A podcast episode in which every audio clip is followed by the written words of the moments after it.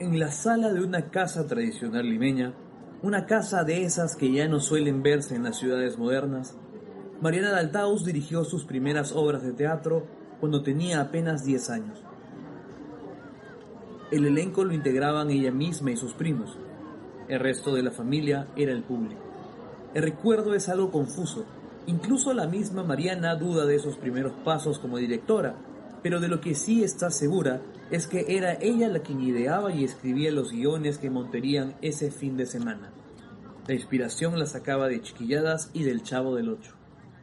Eran comedias sobre todo, pero también empecé a incursionar en el drama y hacía unos dramas también me imagino que muy inspirados en las telenovelas que veíamos también mucho en esa época los niños, porque como no había Netflix, estas maravillas de ahora, los niños y las niñas teníamos que ver lo que había en la tele, que había cuatro canales o cinco canales, y teníamos que ver la programación para todo el mundo, ¿no? Entonces muchas veces veíamos telenovelas para adultos. Creo que es una generación muy eh, melodramática en ese sentido, ¿no? Porque hemos bebido de ahí, ¿no? Hola a todos, esta es la primera llamada, podcast en el que referentes del teatro nos cuentan sus historias y dan pistas para entender su relación con las tablas. Yo soy Juan Diego Rodríguez y hoy converso con Mariana de Altaus, una de las dramaturgas y directoras contemporáneas más importantes del Perú. Los primeros recuerdos de Mariana están enmarcados en esas tardes cuando niña frente a su familia. Yo vivía en una época en la casa de mi abuela. Mis padres vivían ahí con, con nosotras y mi, mi, abuela tenía una casa, esas antiguas eh, grandes, ¿no? Así que ahí con los primos que también vivían ahí, armamos esta, estas obras yo tengo la fantasía de que yo los dirigía, pero eso también puede ser una fantasía, de repente nada que ver. Pero mm, lo que sí recuerdo era que a mí me interesaba mucho construir un poco la, los guiones de, lo que íbamos a representar. Y sí, era los domingos y a los adultos les decíamos en un momento, ya es hora de, de la representación, entonces los sentábamos ahí en plena sala y nosotros disponíamos una especie de escenario, que era una ficción, y nada, hacíamos la, la, obra, ¿no? Y, y, siempre era como, me imagino que algo muy desorganizado, ¿no? Y, y, muy este, elemental, ¿no? Pero, pero lo bonito era que, que, que todos los primos, al no tener tampoco este, lo que tenemos ahora, que es videojuegos, esas cosas que los niños tienen, todo el rato estábamos inventando historias, ¿no? Eso era maravilloso.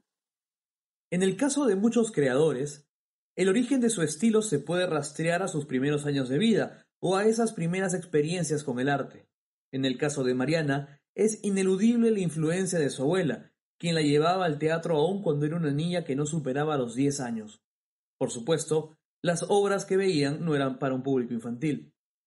Ni siquiera he lo logrado reconstruir mucho, pero sí recuerdo esta obra eh, Simón, que fue la obra que dirigía eh, Gianfranco Obrero, es una obra venezolana eh, sobre Simón Bolívar y que protagonizaba Alberto Isola en una casona antigua de Jesús María, creo que luego me dijeron que era en realidad un museo, pero a mí me quedó muy grabada esa experiencia porque era, era una obra de teatro en un espacio no, no, convencional, ¿no? Eso me fascinó, ¿no? Que no era, eh, tenías que caminar por toda la casa para encontrar las escenas.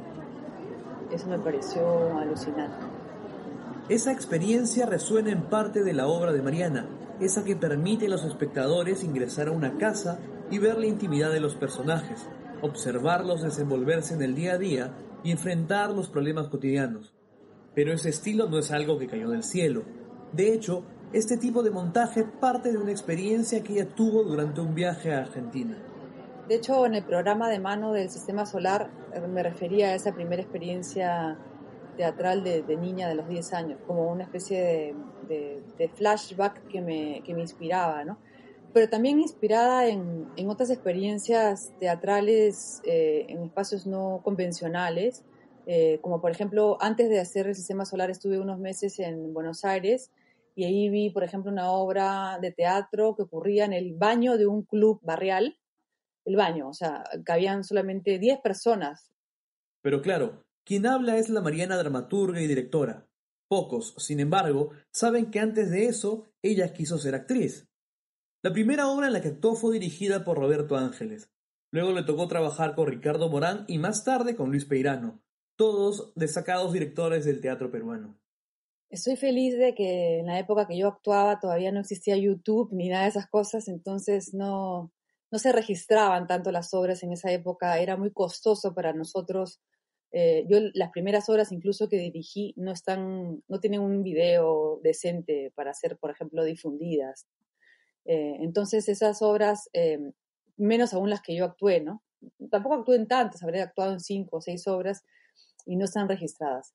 Pero mm, sí, pues empecé, empecé actuando, yo en verdad me formé como actriz en los talleres de Roberto Ángeles y de Alberto Isola, y yo creía que quería ser actriz, ¿no? Eh, durante muchos años eso fue de verdad mi, mi, verdadero deseo, ¿no? Luego escribí una obra y se la di a Miguel Isa para que la dirija. Dos obras, las dos obras las dirigió Miguel Isa yo las producía, ¿no? O sea, en verdad yo empecé a escribir para tener trabajo, porque mi, mi trabajo como actriz, o sea, no, yo no conseguía mucho trabajo como actriz porque creo que no era tampoco tan buena y en esa época no había tanto teatro, entonces tampoco era tan sencillo encontrar eh, chamba como actriz en el teatro. Es la voz de una Mariana que dudó de su capacidad como actriz. ¿Cuántas veces el artista cuestiona su producción, su calidad, su experiencia? Algunas veces suelen ser muy críticos con su trabajo, sin percatarse que, para muchos, su nivel profesional es realmente destacable. Quizás no fueron tantas las experiencias que Mariana tuvo frente al público, pero bastaron para que la recuerden. Lo confirma la voz más autorizada del teatro peruano, Alberto Isola.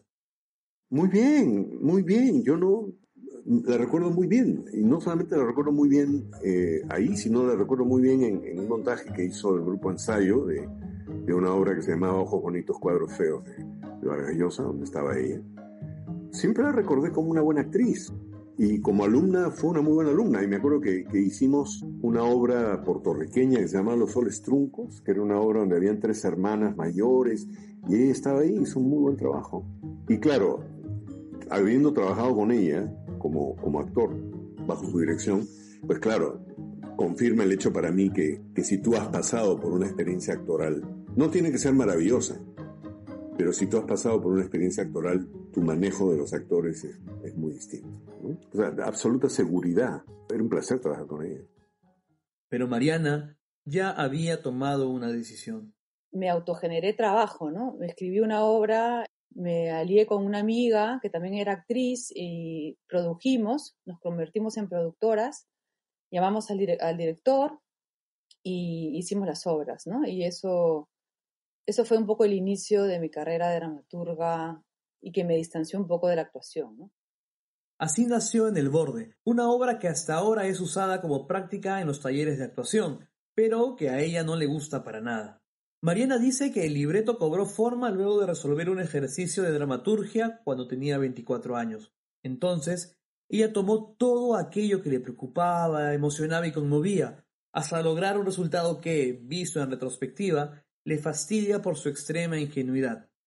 Claro, eso es lo que uno toma mucho tiempo uno perdonarse, ¿no?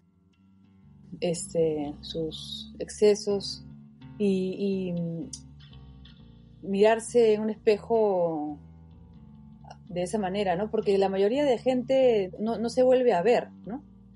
O sea, la mayoría de gente no tiene opción de volverse a ver en el espejo y verse como adolescente, ¿no? Los, los que escribimos em, y, y, hemos tenido la mala suerte de escribir en la adolescencia tardía, nos volvemos a ver en un espejo, ¿no? Y eso es terrible, ¿no? Puede ser que esta sea la razón por la que Mariana casi nunca cede los derechos para que se monten esas primeras obras que escribió. Dice que esas creaciones no le hacen buena publicidad.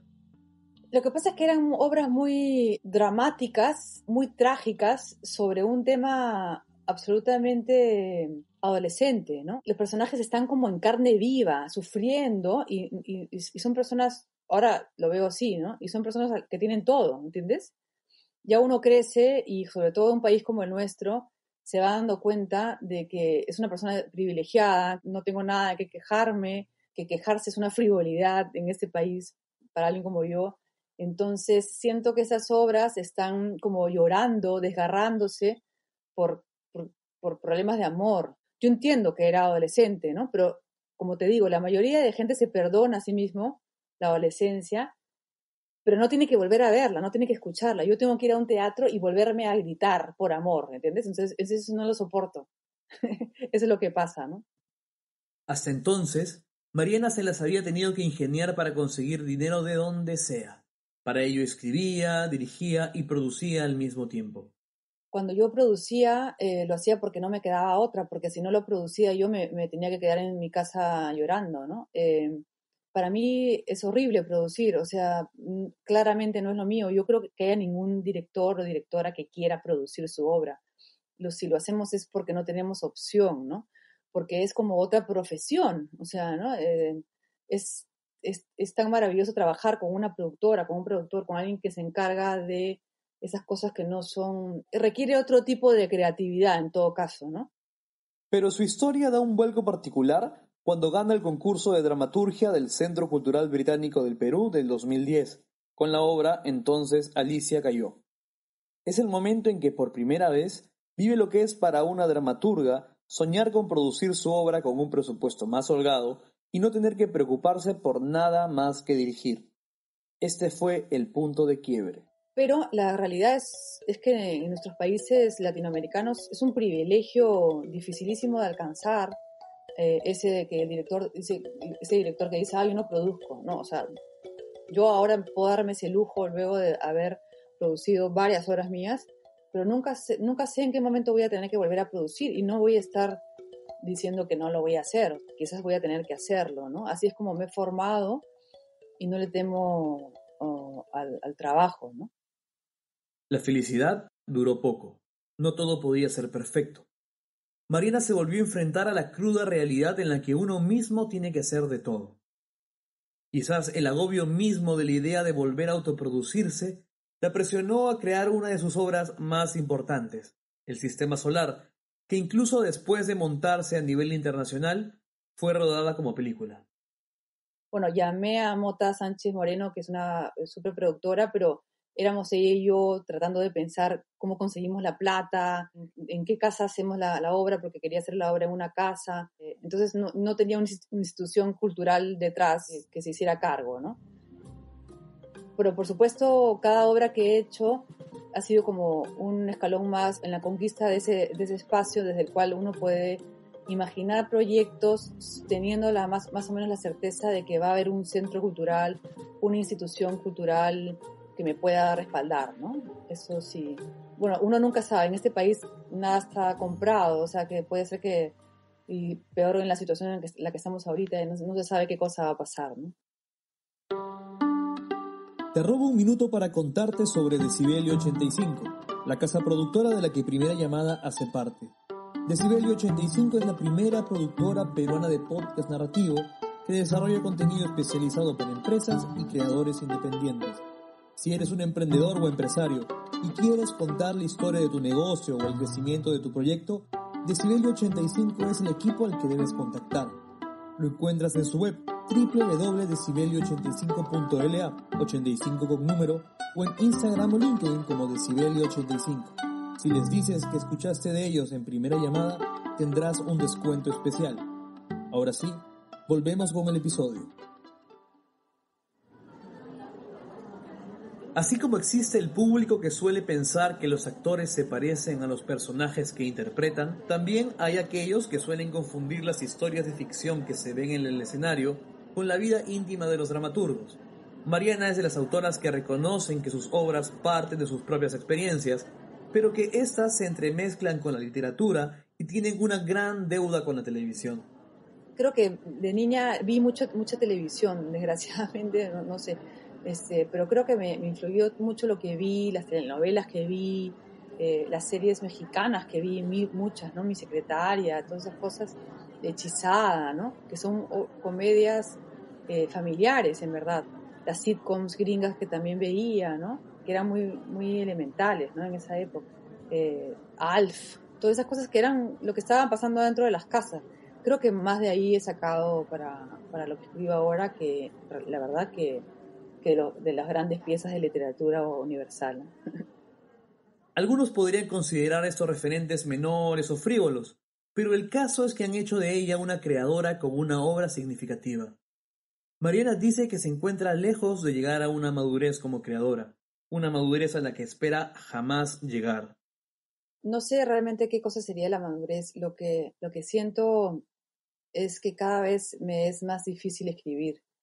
Y de verdad me, me genera una gran em, inquietud cómo, cómo es que escribí las obras que escribí. Eh, cada vez que, que, que, leo más o que veo más teatro o veo más cine, me, me siento más ignorante. Soy más consciente de, mi, de mis limitaciones, ¿no?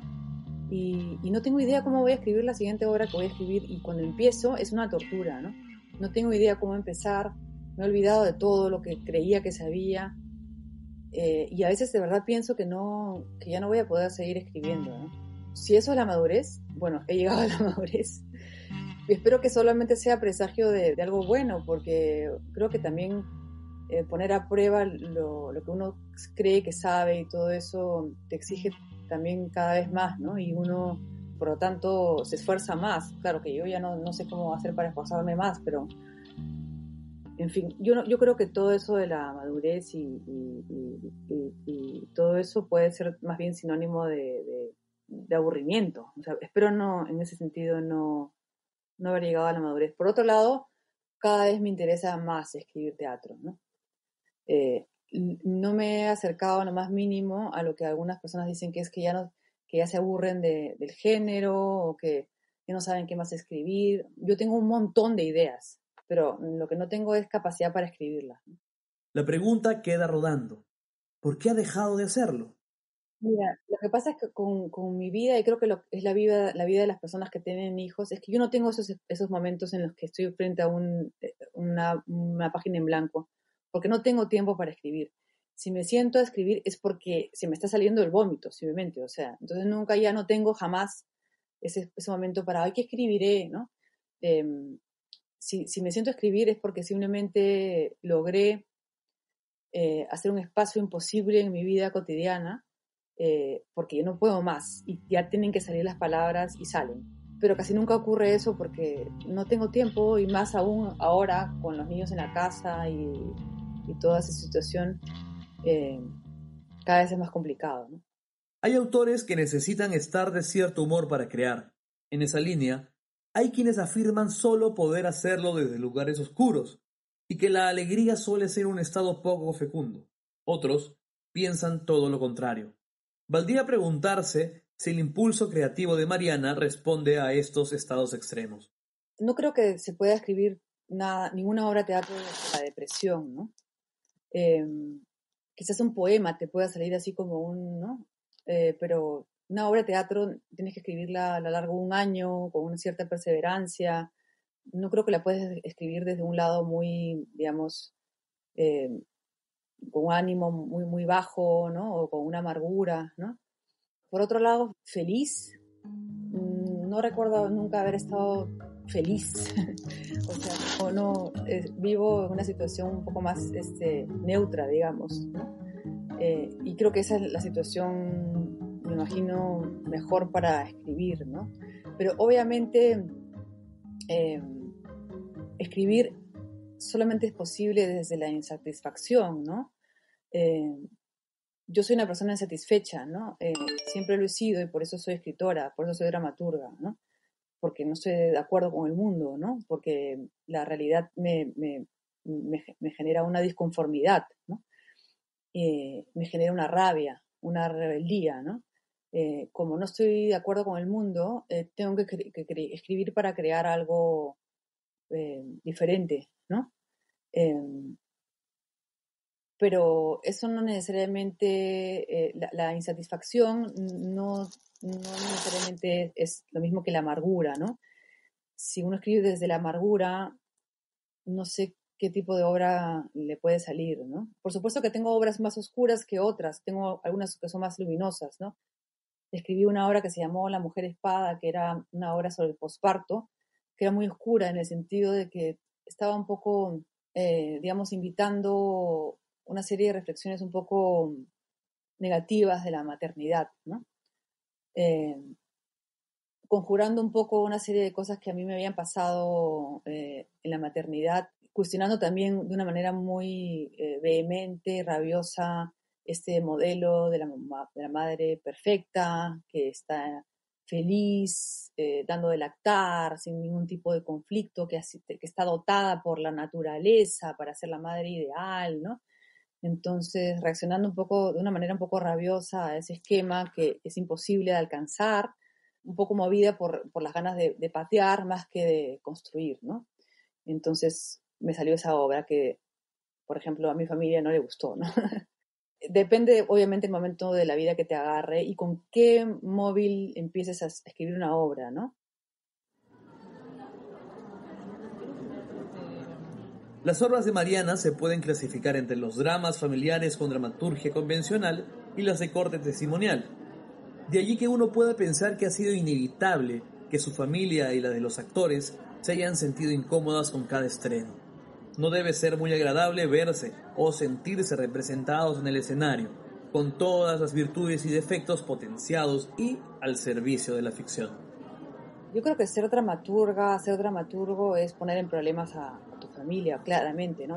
O, ser escritora, ¿no? Eh, es imposible no eh, incomodar, ¿no? Aunque la dramaturgia, el teatro no es tan referencial, o sea, no, no hay una, identificación directa, directa entre los personajes y el autor o la autora, es inevitable que todas las obras en las que haya una protagonista mujer, eh, la, gente, la gente en mi familia haya leído que esa mujer soy yo, ¿no? Este, o hay muchas cosas de mí en ella, ¿no? Entonces cuando el personaje es demasiado rabioso o se tira abajo algo que ellos consideran importante o hay una crítica muy alta a, a una personaje de la familia o qué sé yo, o, cuento algo, un episodio familiar, obviamente es inevitable que, que haya generado ese tipo de, de rechazo en la familia que nunca ha sido nada manifiesto, digamos. Mi familia, de verdad, yo tengo que decir que, que es la familia ideal en ese sentido, porque han, han encajado obras bien fuertes, ¿no? Este, con mucho respeto, con mucho amor, ¿no? Pero yo sí sé que en el fondo algunos de ellos eh, se, se, sienten un poco aludidos o, heridos o incomodados con, con, las obras, ¿no? Y también siento que mi familia ha ido madurando con, conmigo y también han ido aceptando un poco también esa, esa, esos mecanismos de la ficción, ¿no? Em, y ya cada vez van menos asustados a mis estrenos, ¿no? Pero, pero nunca saben, pues, lo que voy a, lo que voy a tener que contar, ¿no? Eh, y en el fondo saben que yo nunca lo hago con ningún afán eh, exhibicionista, ni, ni, ni, ni violento, ni, ni, ni nada, ¿no? A inicios del 2020, Solo semanas antes que el coronavirus se extendiera por todo el planeta, Mariana se preparaba para estrenar una obra sobre madres. Con ello en mente y anticipándose a cualquier problema, se dio tiempo de conversar con su mamá, una forma cariñosa de prepararla, de advertirle que lo que vería en el escenario no sería ella, sino otras mujeres. Dice Mariana que explicar las cosas es clave para que nadie de la familia se sienta atacado. Pero la situación se complica cuando se trata de teatro testimonial, y aquí es válido hacer una acotación. En el Perú, Mariana es una de las referentes de ese género. Pasó que fui un mes a un programa de dramaturgia en Buenos Aires y fui a ver una obra eh, de Lola Arias, que es una dramaturga y directora eh, argentina que hace teatro documental, ella lo llama documental, pero también se podría decir testimonial, eh, una obra que se llamaba Mi vida después y que reunía a un grupo de actores jóvenes cuyos padres habían tenido algún tipo de protagonismo durante la dictadura. Eh, entonces era una revisión de la dictadura desde el punto de vista de los hijos. Y a mí me interesó un montón el formato, me emocionó mucho la obra y al regresar al Perú eh, generé un proyecto de teatro testimonial, ya no con un tema tan evidentemente político, sino trasladado a un asunto más doméstico, que era eh, la crianza, eh, el, espacio de la maternidad, digamos, ¿no? desde una mirada contemporánea. ¿no? La pregunta era cómo, eh, a qué desafíos nos enfrentamos las mujeres hoy a la hora de criar. ¿no? Y entonces ese traslado fue difícil porque no estábamos tratando un tema prestigioso, ¿no? A quién le importaba la maternidad en ese momento. Eh, y, y, a la vez era teatro testimonial, que era algo muy raro, en esa época no, no se hacía mucho eso. Era un código que la gente no sabía leer. Entonces cuando empezaba la obra poníamos en una pantalla un texto explicativo que decía algo así como, esta historia se ha escrito en base a las historias reales, esta obra se ha escrito en base a las historias reales de las tres actrices que están en el escenario. Así de, así de, de, didáctico, porque si no la gente pensaba que era ficción. ¿no? Pero al no ser una ficción, los actores tendrán que desnudarse en el escenario, confesar experiencias que quizás los incomoden y los haga sentir vulnerables. Todo ello después de un largo y duro proceso de revisión de la vida y el pasado. Contar la verdad no es para nada una tarea sencilla. Uno más o menos se siente eh, a, buen resguardo porque son historias que no han ocurrido, están ahí, son actores, están bien, ellos no les está pasando nada, tienen trabajo, o sea, uno más o menos está tranquilo cuando ve una obra de teatro de ficción cuando ves una obra de teatro testimonial y los que te están contando cosas desde el escenario, eh, te están contando cosas tremendas o duras, difíciles, dolorosas, no tienes dónde, escaparte, ¿no? No tienes como, no estás en un lugar seguro, ¿no? Eh, te confronta de una manera muy brutal, ¿no? Em, eso, es, eso es muy poderoso, ¿no? No, no, no puedes escapar. Entonces, pues, el teatro testimonial te, sacude inevitablemente, ¿no? Y te obliga a hacer una operación eh, que no estamos acostumbrados a hacer, que es a indagar en, nuestras propias, nuestros propios asuntos, ¿no? Revisar nuestras propias historias, ¿no?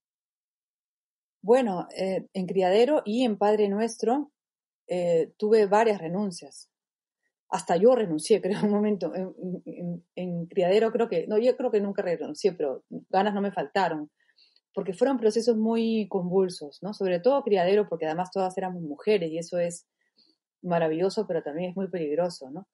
Eh, éramos muy intensas, ¿no? Todo era muy personal, ¿no?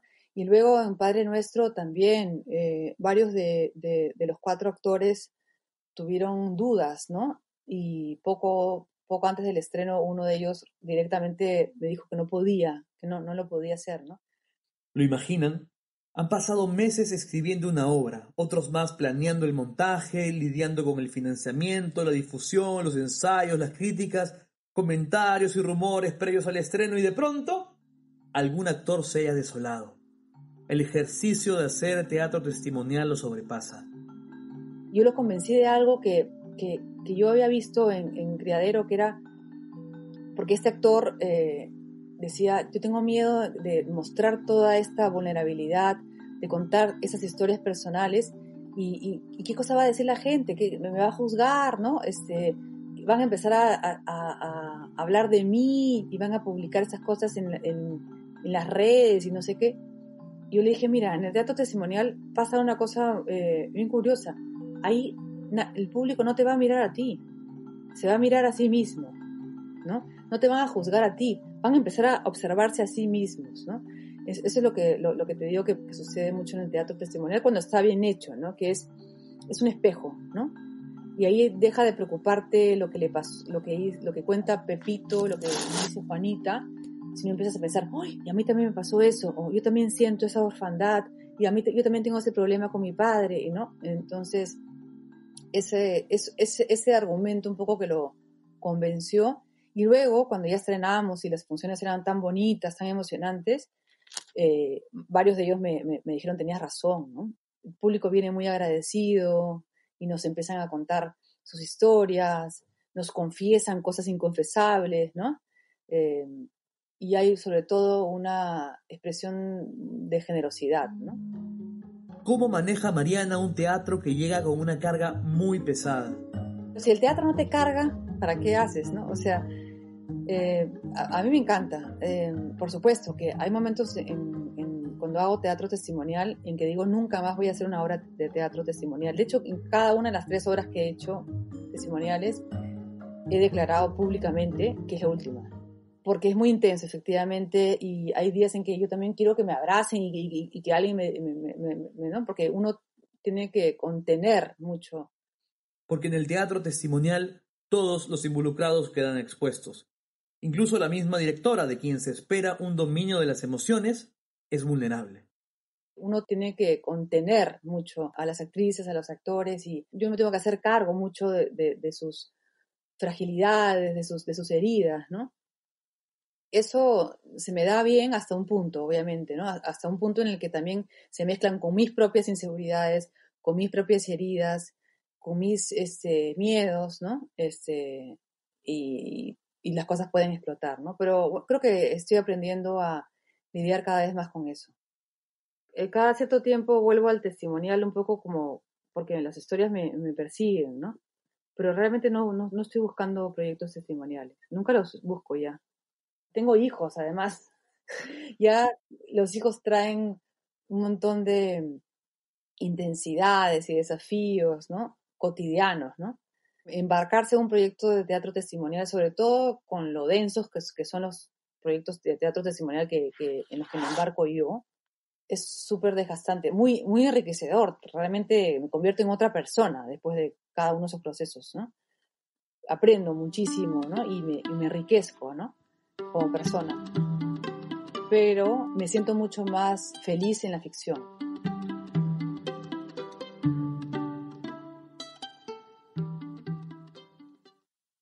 Primera llamada es una producción de Decibelio 85. Este episodio fue producido y guionizado por Juan Diego Rodríguez, el guion editado por Fabricio Serna, el arte del episodio realizado por Milagros Bejarano, el diseño de sonido fue hecho por nuestro ingeniero de sonido Alberto Hermosa. La asistencia en la transcripción estuvo a cargo de Daniela Serna. Las piezas de contenido para redes sociales generadas por Gabriela Arraga. Gracias por escucharnos.